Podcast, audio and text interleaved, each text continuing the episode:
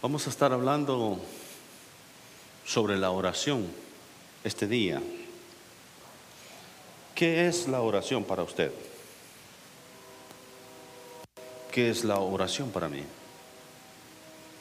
Porque antes nos enseñaron rezos a repetir algo como pericos. Y, Jesús habló en contra de esto. Dijo que, que nuestra relación con Él no sea de palabras repetitivas o abundantes queriendo impresionar. La oración debe salir del corazón, de una relación que se está estableciendo o que está establecida. ¿Qué es la oración para usted? ¿Qué representa la oración en su vida? Piense por un momento. ¿Alguien quiere participar? ¿Qué es la oración? ¿Sí? Hablar con Dios. Amén. ¿Alguien más? ¿Cómo desarrollas una amistad con alguien?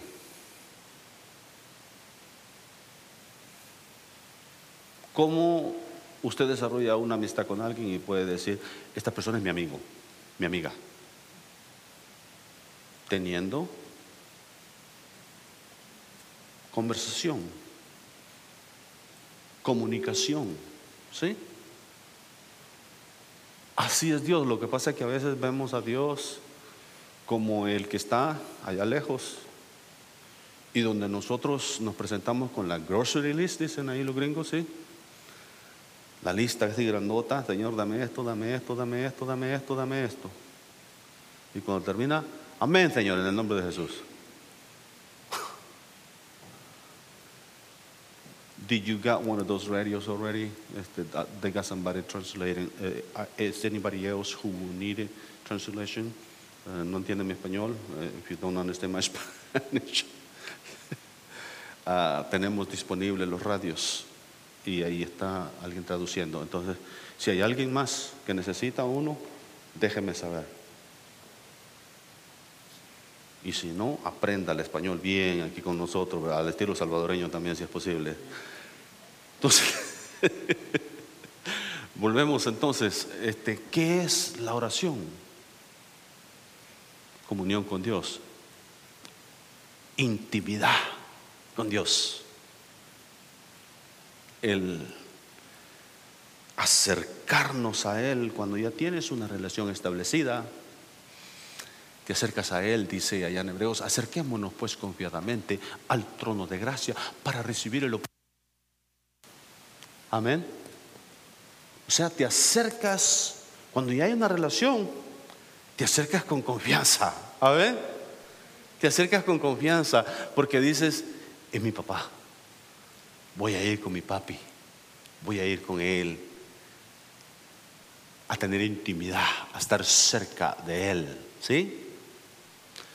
Cuando es tu amigo, porque aquí se, enfatiza ese punto en esa, en esa historia que vamos a leer, cuando es tu amigo, hay esa confianza.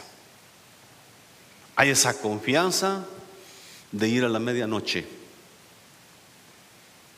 y decirle, mira, tengo un aprieto, tengo una emergencia, tengo una situación así, y yo necesito que tú me ayudes. Necesito, fíjate, oh, dice el salvadoreño, que estoy pasando por una situación así. Y después viene la pedrada, necesito tanto. leemos la palabra, leemos la palabra. Lucas capítulo 11 creo que dijimos, versos 5 al 10, si me lo pones por favor. Ah, bendito Dios. Es una historia donde habla cuando cuando no hay una relación con Dios, entonces hay que ponerse en amistad con Él. Esta mañana el hermano de Jonathan se puso en amistad con Dios. Entregó su corazón a Cristo. Invitó a Cristo a venir a su vida y cambiar su corazón. Ah, la mujer que estudiábamos el domingo pasado no tenía una relación con Dios, pero se acercó a Dios de la manera correcta, se acercó a Jesús y Jesús no la rechazó, porque Él no rechaza un corazón contrito y humillado. Leemos verso 5 en adelante, si gusta ponerse de pie. Les dijo también, ¿quién de vosotros que tenga un amigo va a él a medianoche y le dice, amigo, préstame tres panes? Porque un amigo mío ha venido de viaje, a mí de viaje, y no tengo que ponerle delante.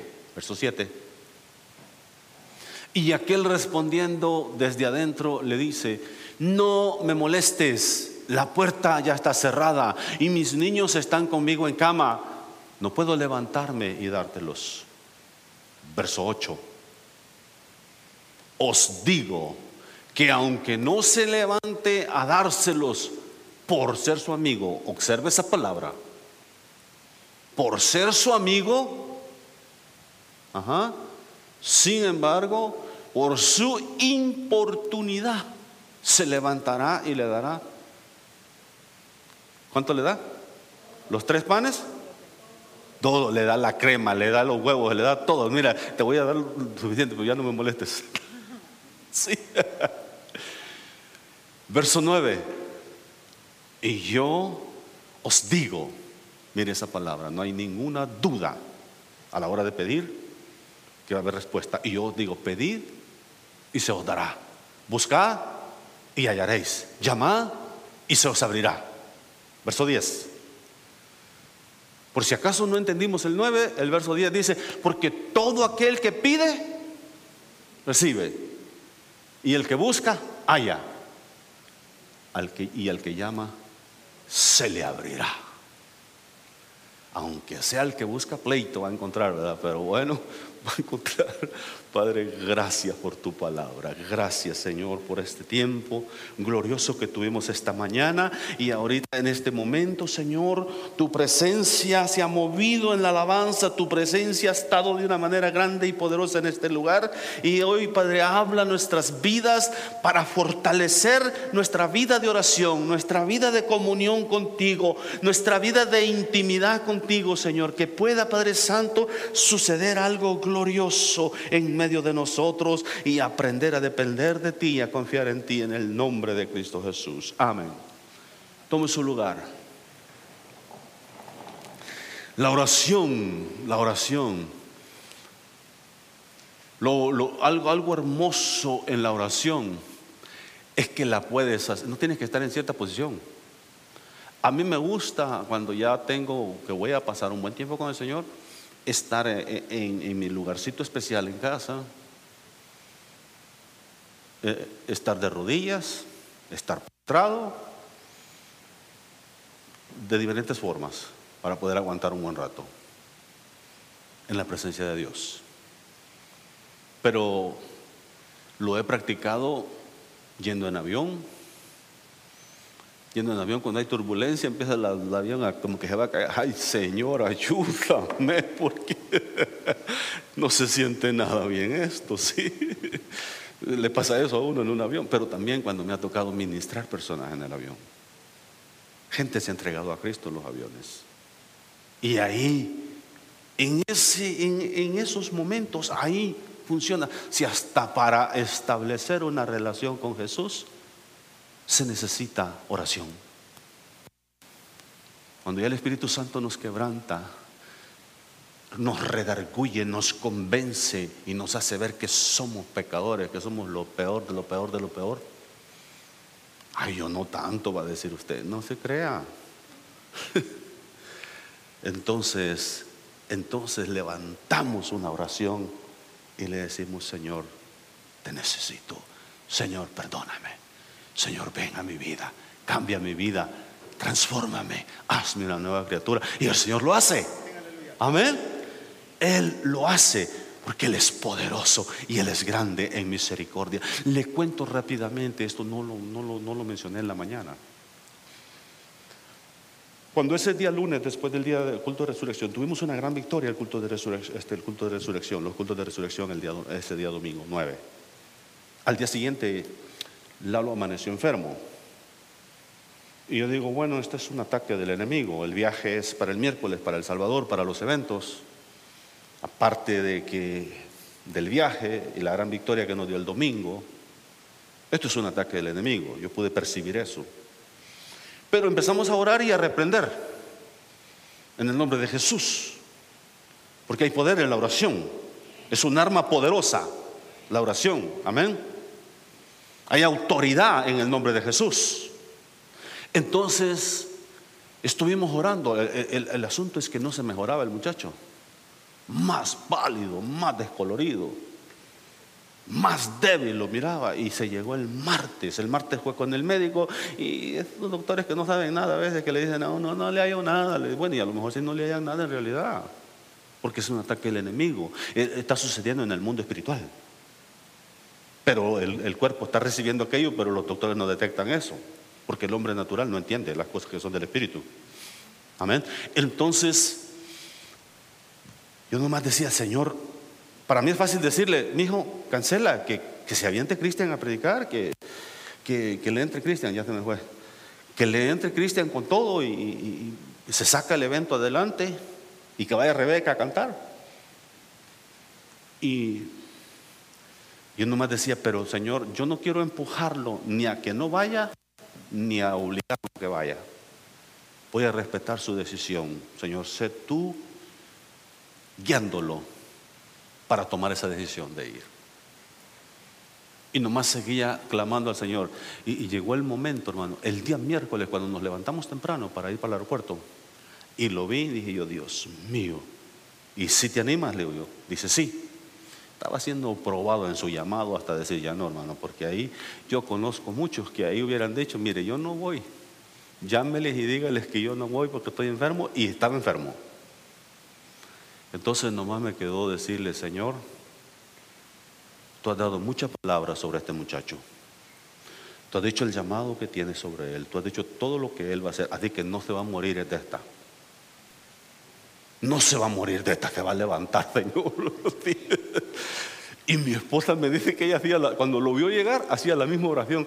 Señor, se está muriendo el muchacho, pero no se va a morir porque tú has dicho. y ahí está el tremendo, no se murió. Está vivo todavía y, regresó todo debilucho todavía ahí, ya rebajó suficiente peso, gracias a Dios. Y y Dios lo usó de una manera linda. Dios usó a un pastor de Guatemala a quien ni conocemos. Le llamó el viernes y empezó a orar por él. Y Dios lo sanó en el instante. Le digo, literalmente el dolor empezó a desaparecer de su estómago. Eso, eso es poderoso. La oración, el poder de la oración. Yo no sé, yo no sé por qué algunos hermanos no oran no han entendido o no conocen al Dios a quien nosotros oramos. No lo conocen, no saben lo que Él puede hacer cuando nos acercamos a Él, hermano. Cuando establecemos una relación con Él de amigo, porque ahí hay una palabra que sobresale. Y dice que como era su amigo, dice, se levanta y le da todo lo que necesita. Así es nuestro Dios. Así es nuestro Dios. Él nos da mucho más abundantemente de lo que nosotros somos capaces de recibir o pedir delante de Él. Dice su palabra. Mi Dios pues suplirá todo lo que os falte conforme a sus pobrezas en gloria, riquezas en gloria. Ahora yo no lo estoy llevando, yo no le estoy diciendo que, se meta en una vida de oración porque quiere ser rico y todo eso. Hermanas, esas son añadiduras. Esas son añadiduras. Eh, preocúpese por tener una vida rica en comunión con Él, en presencia de Dios en su vida, en que Dios se mueva en nuestras vidas y que Dios respalde lo que emprendemos y lo que hacemos, porque Él está con nosotros. Amén. La oración. Me recuerdo cuando, el 2006, cuando, cuando compramos este templo, tres veces vinimos a verlo. La primera vez nos pedían mucho y no, no hubo posibilidades. La segunda vez todavía era mucho para, la, para el grupito que éramos nosotros y, el presupuesto que teníamos. Pero un día de esos, cuando vinimos, yo le dije aquí y el hermano Marco me confirmó esta mañana y dice que él también escuchó eso. Él también escuchó. Cuando yo les dije a algunos dos de los líderes aquí, le digo, este lugar está bonito para nosotros, pero se me hace muy pequeño para lo que Dios tiene para nosotros. A lo mejor se burló, alguno de ellos se burló a lo mejor de mí, ha dicho, pobrecito el pastor, está soñando. No llenábamos ni las bancas de en medio. Pero eso es, es lo que Dios ya ponía en mi corazón, en mi mente, en mi corazón, una visión mucho más amplia. Entonces, cuando yo suelto eso, los hermanos, pues sí se quedaron viendo nada más que está soñando, ¿verdad? O quién sabe qué, qué pensaron. El asunto es que, que cada vez que usted me ve antes de los cultos, orando, banca por banca, normalmente en el primer culto, el día miércoles, el día domingo, siempre estoy orando para que esa banca se llene de almas y se llene de la presencia de Dios y que las personas que vienen a este lugar puedan ser ministrados, que los que nos visitan puedan encontrar una casa de refugio, un lugar donde puedan encontrar descanso, paz en sus vidas. Y hay camino clamando a Dios, pidiendo a Dios. ¿Y qué cree el Señor me lo está concediendo? El Señor me lo está concediendo. Y, siempre le digo, le digo, Señor, que llegue el momento en que tengamos dos cultos, que llegue el momento en que tengamos tres cultos. Ya, me la creen mucho más, ¿verdad? Ahora sí ya me la creen mucho más, que sí, sí va a haber un tercer culto, que el tercer culto va a ser en inglés, no le digo qué día todavía, pero bueno, posiblemente sábado en la tarde o domingo, a qué horas, no sé. Porque yo con dos quedo lleno, hermano buscando restaurante para ir a cargar fuerzas después. Pero estamos orando, estamos creyendo y Dios va a decir, ay hermano, pero usted es ambicioso. No, hombre, Dios es más ambicioso que yo. Él murió, ¿por cuántos? Por todo el mundo. Él es paciente no queriendo que nadie perezca, sino que todos procedan al arrepentimiento. La salvación está disponible para todos, pero solo somos beneficiados los que aceptamos, los que recibimos el perdón, los que recibimos a Jesús. Solamente aquellos que acudimos a Él y pedimos el nuevo nacimiento y entonces nuestra vida cambia. Amén. Entonces, no, no, el Señor es más ambicioso que yo. Él quiere la salvación de todos. Nosotros a veces nos quedamos cortos y decimos, ay Señor, aunque sea un grupito. No, hermano, Él quiere multitudes. Él quiere que las almas conozcan a Jesús. Indiscutiblemente, hermano, no, sé lo que, lo, que sería estar al frente ya de, miles de personas, pero bueno, eso eh, Dios, Dios nos, nos llevará, si nos lleva a a esa situación, él nos irá capacitando y dando las fuerzas para hacerlo. Y irá armando un equipo de, pastoral y todo eso. Pero es necesario, hermano, que aprendamos a cultivar una relación con el Señor. Vamos a la palabra, verso 5, por favor, verso 5. Me lo pones de regreso. Vamos a la palabra para ir estudiando. Y les dijo también, está enseñando sobre la oración acaba de mencionar el Padre Nuestro en los versículos anteriores. Y llega aquí este momento y dice, y les dijo también, ¿quién de vosotros que tenga un amigo va a él a medianoche y le dice, amigo, préstame tres panes? Y luego explica la, razón, verso 6. Porque un amigo mío ha venido a mí de viaje y no tengo que ponerle delante.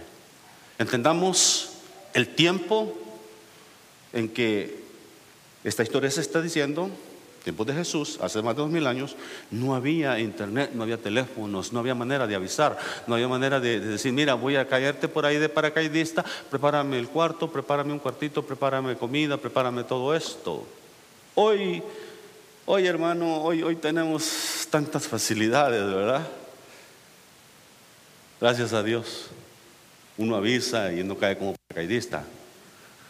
Y lo están esperando, ¿verdad? Y, le dicen bienvenido y todo eso. Y, y hay una... Ahora entendamos lo que está pasando aquí. Dice que tiene un amigo. Primero, consideremos la relación de amigo. Jesús dijo, ya no os llamaré siervos, sino amigos. Porque el siervo no conoce los negocios de su Señor, pero el amigo Sí, el amigo tiene una relación. Dios hoy nos llama a una relación de amigos con Él. Dios nos llama a relacionarnos en esa, eh, relación de amigo, de cercana, donde podamos interrumpir a medianoche. Bendito Dios, hermano, que de repente, si usted me llama a mí a, las 12, a la 1, me voy a sentir incómodo, me despierta en mi mejor sueño. Cuando la locomotora está con todo ahí, dijo, y roncando ya y, y se siente incómodo. Pero Dios, Dios como no duerme, no sé si sabía eso. Dios no duerme. Amén. Puedes llegarle a cualquier hora, puedes interrumpirlo a cualquier hora, puedes acercarte a cualquier hora con toda confianza. No importa la tormenta, la circunstancia, la situación que estés pasando, puedes acercarte a Él con confianza. Y Él te atiende. Él te atiende. Porque estableces una relación de amigo con Él. Dice que a ese amigo puedes interrumpirlo de noche, a la medianoche, la hora, hermano, bien difícil para levantarse. Se acaba de dormir uno a esa hora, ¿sí? Y lo interrumpen. Y luego para pedirle algo prestado o pedirle algo regalado. ¿Cuántos les gusta que les pidan dinero prestado? Uh, incómodo, ¿verdad? Incómodo. Pero como si es mi amigo, Pancho, como eres mi amigo, si me acerco y te digo, mira, necesito unos cinco mil, tengo que pegar duro por ahí. ¿Sí? Pero si los tiene y como somos amigos y él sabe que yo pago, y no con oraciones y bendiciones como dijo, Dios te bendiga hermano, me voy a orar por ti. No, pago el dinero para atrás. Gracias a Dios que no estoy pidiendo ni voy a pedir. Amén. Sí, porque esas son malas costumbres y yo no quiero que tampoco eh, este, ahorita aquí, ah, pues entonces vamos a pedir un préstamo a la hermana María Kepler, se me hace que sí me hace un préstamo. Ella ha sido siempre muy buena gente, muy generosa. Dios la bendiga. Pero no vamos a ir a molestar con eso. Y si usted acostumbra a pedir prestado, páguelo por favor. Y si usted debe esta mañana, pague. lucha No son indirectas, son directas, dijo alguien.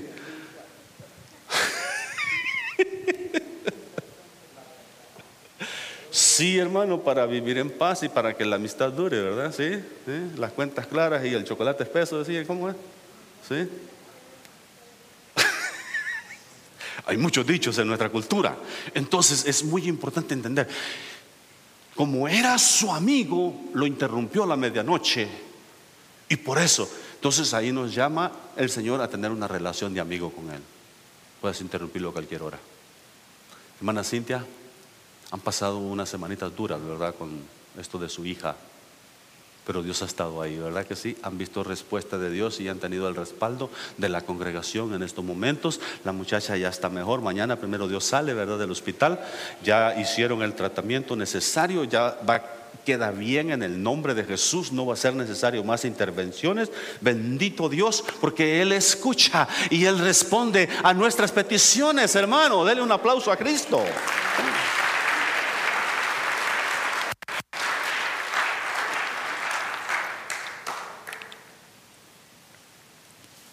Es impactante estas historias.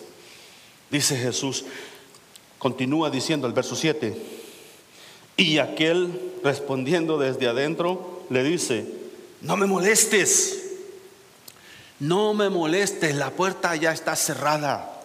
y mis hijos están conmigo en cama, no puedo levantarme y dártelos.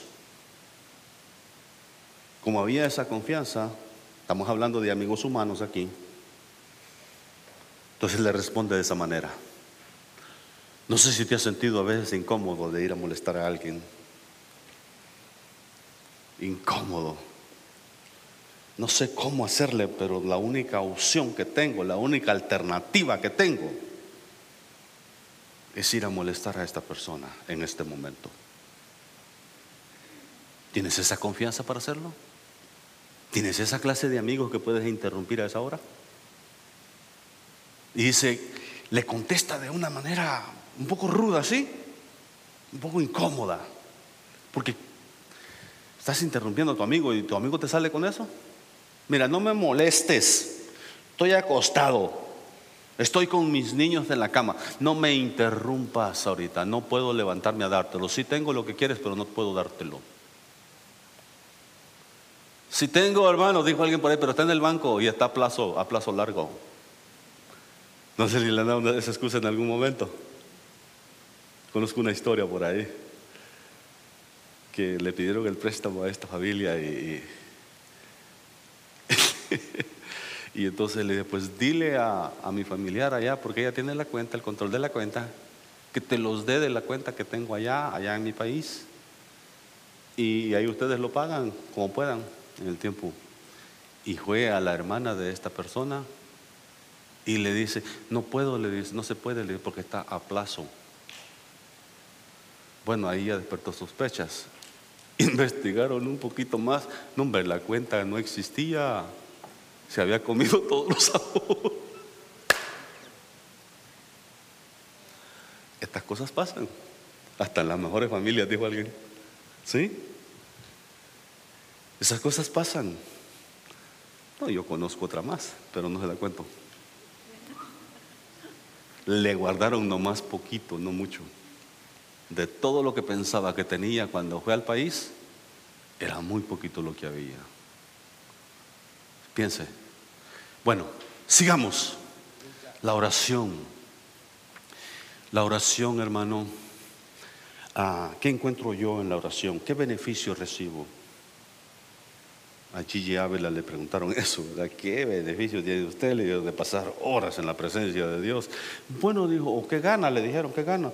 Bueno, le dijo, hasta donde yo sé, le dijo, pues yo no he ganado mucho en esta área, le dijo, pero he perdido mi orgullo, le dijo, he perdido mi arrogancia, le dijo, he perdido, le dijo, y empezó a decir todo lo que había perdido toda preocupación, le dijo, toda enfermedad, he perdido todo eso. Eso suena a más, más ganancia de lo que a veces todo eso puedes obtener en la presencia de Dios. Su palabra dice, ahí en los salmos dice, en su presencia hay plenitud de gozo, delicias a tu diestra para siempre, lo oirán los mansos y se alegrarán. O sea, en la presencia de Dios hay descanso. Yo en la presencia de Dios encuentro descanso. Puedo llegar cansado un día por la situación que se dio ese día, por las cosas que tuve que atender, por las situaciones a veces que se dan en las familias, en las personas. Puedo llegar cansado por tonterías personales también. ¿Para qué voy a culpar nomás a los demás?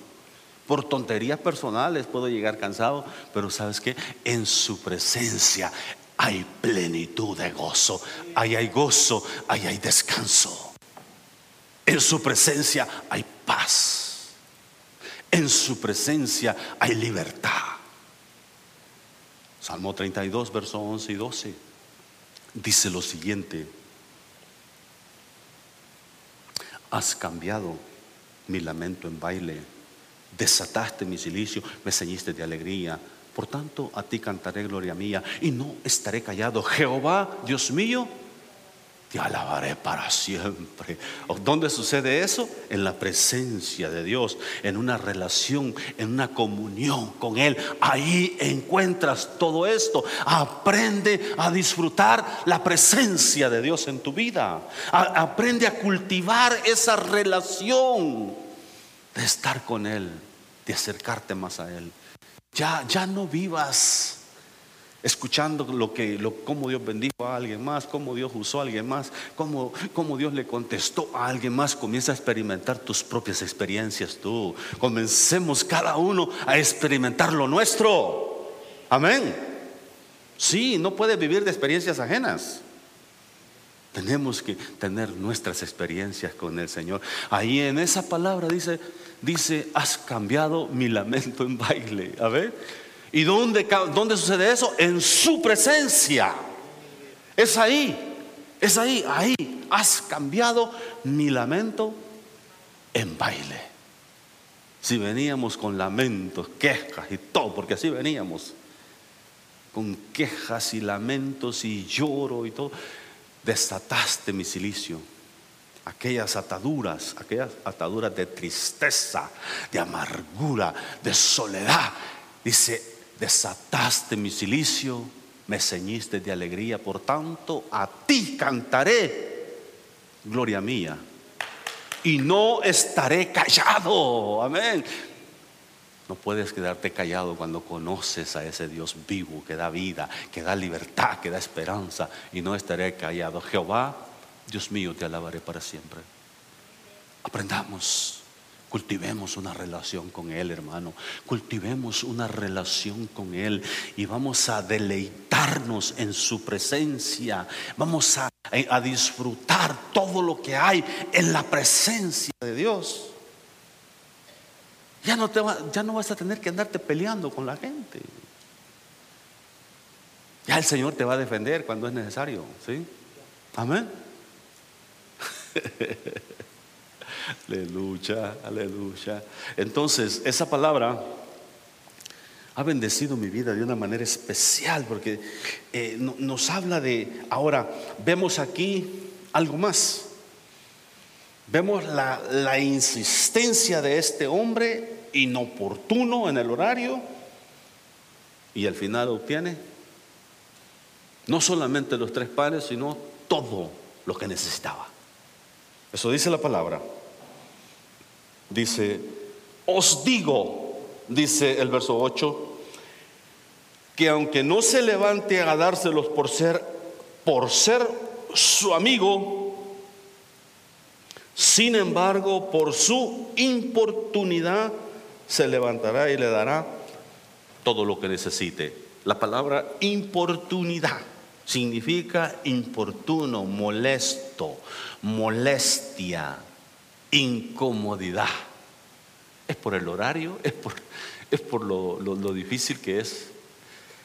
Bueno, está hablando aquí de ese amigo humano como humanos hay cosas que nos molestan, hay cosas que nos incomodan, hay cosas que nos, nos sacan de, de repente de esa conformidad o de esa quietud, de esa costumbre que tenemos. Dice, pero Dios, Dios hermano no se asusta, no se sorprende. Acércate a Él a la hora que sea, acércate a Él esta mañana y dile, te necesito Jesús necesito tu ayuda. Aprenda a presentarse delante de Él con acción de gracias, con gratitud. Que su oración y su relación con Él no sea solamente dame, dame, dame, dame, Señor. No, no, no mire solo las manos, busquemos su rostro. Busquemos su rostro. Cuando digo no mire solo sus manos, no mire solo lo que le va a dar, sino contemple la grandeza de Dios las maravillas de Dios, la misericordia de Dios.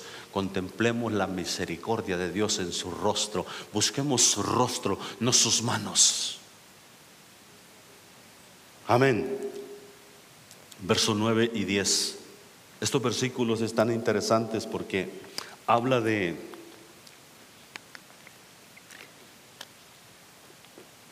una confianza una seguridad, dice el verso 9. Yo os digo, Jesús está resumiendo la historia, está resumiendo y dice, yo y yo os digo, pedid y a lo mejor se os dará. Dice con certeza, con confianza, pedid y se os dará. Buscad y hallaréis. Buscad y hallaréis, llamad y se os abrirá. No le ha pasado, no le ha pasado, que, que a veces tocamos puertas y como que no se abren. Ahora, déjeme decirle, Dios contesta de tres formas. Dios contesta de tres formas. Te da lo que pides inmediatamente. Te responde inmediatamente. ¿Sí? Esa es una manera. Te dice a veces, espera, espera. Y a veces te dice, no. Esa no nos gusta. Esa no nos gusta. Seamos sinceros. No nos gusta cuando el Señor nos dice que no. Pero a veces es necesario. A veces es necesario.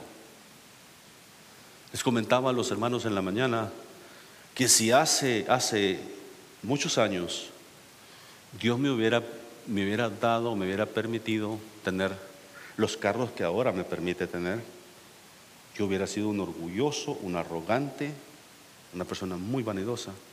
Ahora me da lo mismo, hermano. Si traigo la del año o la, o la del año que la hicieron. Me da lo mismo. No me ando fotografiando enfrente de ellas y subiéndolas a Facebook. No necesito presumirle a nadie. Y luego si hago eso me piden préstamos desde El Salvador o me piden ofrendas. Digo, a lo mejor me están viendo, pero. Entonces tranquilo, bajo perfil. No tengo que presumir a nadie. Dios me ha bendecido, soy una persona bendecida, somos una familia bendecida, pero no tengo que presumirle a nadie. Cristo es la gloria para Él. Él es el dueño de todo. Y si nos ha confiado algo es porque de repente ya veo que estamos listos para esas cosas y no necesitamos, hermano, andar presumiendo a nadie. Aprenda a vivir de esa manera. Aprenda, hermano. Porque cuando usted empieza a presumir en Facebook, en todos los medios ahí a decir que mire y eh, se toma de una forma. Y lo peor es que en el carro de alguien más, dijo. Va y se fotografía en el carro de alguien más. y lo sube y dice, mire nada más. Qué carrazo. No, hombre, si era el de alguien más. Pues no tiene valor de decir. que trae la gran deuda, dice la hermana. Entonces, Aprendamos, hermano, a tener una relación con Él. Aprendamos a cultivar una relación con Él, no por lo que nos da, sino por quién es Él. Sí, cuando aprendes a honrarlo a Él por quién es Él, Él te da todo lo demás. Sí, Él te da todo lo demás. Ahora que no, que no ando buscando esas cosas, Dios me las da. Ahora que no ando ahí asustado ahí, que si califico, que el crédito y que no sé qué, ahora tengo, tengo el buen crédito, hermano, para manejar lo que yo quiera. Para agarrar lo que quiera. Pero no, no tengo necesidad de eso. Gracias a Dios, ¿verdad? Que ahora que ya no tengo toda esa vanidad, Dios me permite eso, si no, olvídese, ya no hubiera metido en qué deudas ahí.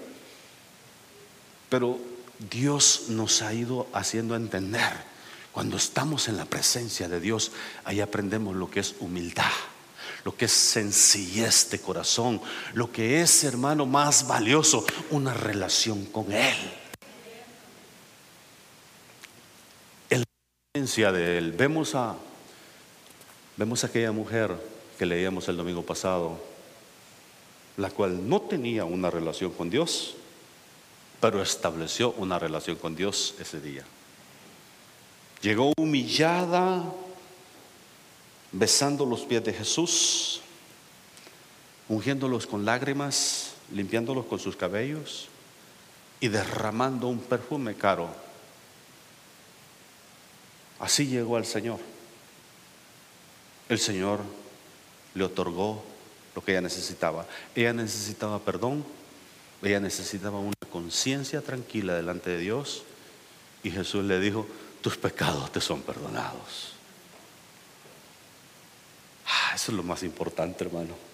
Saber que tus pecados, que mis pecados han sido perdonados. Jesús pagó por todos ellos allá en la cruz y ahora, ahora soy salvo, ahora soy perdonado, por su gracia y su misericordia. Eso está disponible para ti esta mañana. Eso está disponible para cada uno de nosotros. Hermano, aprende a cultivar, a desarrollar y a cultivar una relación con Él. Una relación que de verdad, hermano, puedas disfrutar en la presencia de Él. Qué difícil era para mí al principio pasar media hora en la presencia de Dios. Desesperaba. Ahora, hermano, las horas se pasan. Y es una bendición solo para orar por cada familia de la iglesia y aquellos que, que, se han ausentado por algún tiempo y que seguimos orando por ellos, solo para orar por todas las familias. Se lleva por lo menos dos horas, dos horas y media. Clamando a Dios para que la bendición de Dios esté sobre cada familia, para que la protección de Dios, para que Dios bendiga, para que Dios restaure, para que Dios tenga misericordia de algunos cabezones, para que Dios los, aleluya. Y algunos por eso están aquí ya de regreso, porque el Señor los trajo a palos o no sé cómo, pero ahí, aleluya, amén. Sí, en algunos casos hasta esa recomendación, Señor, tú no careces de métodos. Tú sabes cómo, tú, tú supiste qué hacer con Jonás. Tú supiste qué hacer con aquellos cabezones. Cuanto más con los de ahora en nuestro tiempo. ¿Sí? Aleluya. Suba músicos. Gloria a Cristo. Aprenda, hermano, que sus hijos, que sus hijos no aprendan de la oración porque usted les dice, es que tienes que orar, es que tienes que orar. Mire, este, los muchachos, yo veo que se desesperan. Por ejemplo, Lalo antes se desesperaba cuando llegaba a mí y me decía, eh, papá, ¿qué piensas de esto? Hay que orar, A él le molestaba, no le gustaba que yo le dijera, hay que orar. Algunos de los líderes, cuando me vienen con ideas por ahí o planes, cosas que quieren hacer, y yo no, no le veo todavía sentido al asunto, todavía no veo el propósito, le digo, hay que orar, hermano. Ay, Dios, dijo, ya el pastor me dijo que hay que orar y a esperar, dijo, a lo mejor nunca pasa. Es que hay respuesta en la oración. Ayer estuve preguntándole a varias, personas que, que tuve contacto con ellos y les digo, ¿qué es la oración para ti? Rebeca dice, es intimidad con el Señor. Pero otro me dice, ah, la oración es un arma de guerra. Sí, la palabra de Dios dice, porque las armas de nuestra milicia no son carnales sino poderosas en Dios para la destrucción de fortalezas. Allá en Corintios nos habla de eso. Las armas de nuestra milicia y una de esas armas poderosas es la oración. Es la oración. El problema es que sabemos los beneficios de la oración, sabemos de lo que puede suceder, pero muy poco se practica. Queremos eh, orar siempre de emergencia, ¿sí? Trabajas a 10, 15 minutos y oras en el camino de emergencia. Señor, que se aparten todos los que están atravesados porque voy tarde. No, hermano. Ore de esa manera también. Pero levántese temprano a tener intimidad con Él. Vas a experimentar tiempos gloriosos. A veces te vas a, te vas a quebrantar llorando en la presencia de Dios, porque el Espíritu Santo te va a cubrir y te va a empezar a ministrar. A mí me han sucedido cosas así en horarios así poco aptos donde el Señor derrama de su gloria y hasta se le olvida a uno la hora que es y lo demás que tiene que hacer, porque el, tiempo en la presencia de Él es más importante. Seamos importunos, acudamos a Él, Él no se molesta, a Él no lo despertamos, Él siempre está despierto. Cultivemos esa relación con Él dice la palabra, y aquel siendo inoportuno, siendo importuno, su importunidad, molesto. Dice, pero por ser su amigo, pero si es tu amigo, Dios, si Jesús es tu amigo, puedes acercarte a Él. Y si todavía no es tu amigo, esta mañana puede ser tu amigo. Esta mañana puedes acercarte a Él y decirle, quiero que seas mi amigo. Quiero tener una relación contigo. Quiero que cambies mi vida, que me hagas una nueva criatura. Y Él comienza a... Inclina tu rostro, inclina tu rostro esta mañana.